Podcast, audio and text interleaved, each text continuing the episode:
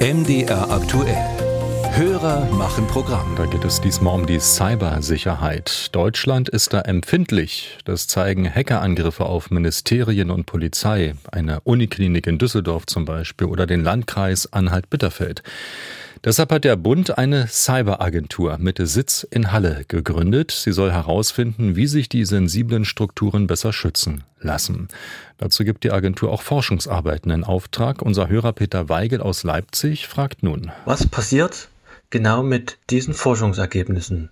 Ich vermute, dass der Bürger keinen Zugriff auf die Forschungsergebnisse bekommt. Wie profitiert dann der Bürger bzw. der Staat von diesen Forschungsergebnissen. Unsere Reporterin Lydia Jacobi ist dem nachgegangen. Michael Lindner ist der Sprecher der bundeseigenen Agentur für Innovation in der Cybersicherheit. Bis Ende dieses Jahres hat sie 280 Millionen Euro zur Verfügung, vor allem für Forschungsaufträge, die die Agentur zum Beispiel an Universitäten oder Start-up-Unternehmen vergibt. Die Ergebnisse, die sind auf unserer Homepage, insofern sie veröffentlichbar sind, zu finden. Natürlich äh, sind wir jetzt immer noch ein bisschen eingeschränkt, weil noch nicht so viele Ergebnisse vorliegen. Aber diese Vorstudien, die wir im letzten Jahr ähm, herausgebracht haben, dort gibt es schon eine Veröffentlichung auf der Homepage. Allerdings könne man nicht jede Forschungsarbeit öffentlich machen, sagt Wolfgang Helmich. Er ist Bundestagsabgeordneter der SPD und sitzt im Aufsichtsrat der Cyberagentur. Wir finanzieren es eigentlich aus dem Parlament heraus über den Bundeshaushalt. Deshalb gehen die Eigentumsrechte an den Forschungsergebnissen auf die Bundesregierung über.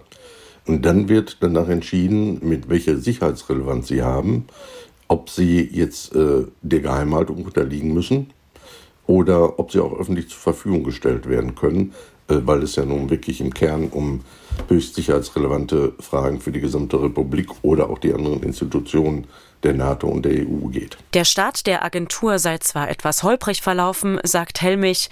Noch in der Gründungsphase gab es einen personellen Wechsel an der Spitze. Es hieß, die Ministerien hätten zu viel Einfluss genommen. Doch jetzt, so der SPD-Politiker, sei Schwung zu spüren. Trotzdem, die Cyberagentur hat auch ihre Kritiker. Manuel Artuk ist Gründer und Sprecher der unabhängigen AG Kritis. Der IT-Sicherheitsexperte sagt, die Agentur kümmere sich zu sehr um Zukunfts-, zu wenig um Gegenwartsfragen. Beispiel die russischen Cyberangriffe. Naja, wir haben ja zum Beispiel die organisierte Kriminalität mit Ransomware-Erpressungen, die immer organisierter werden. Wir haben staatliche Akteure, die ja völlig frei drehen inzwischen.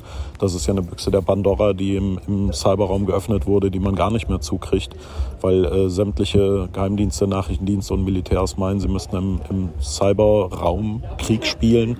Da wäre beispielsweise auch eine Forschung interessant, wie man sowas absichert gegen solche Akteure. Die Cyberagentur plant zumindest Forschungsaufträge, die das Thema streifen.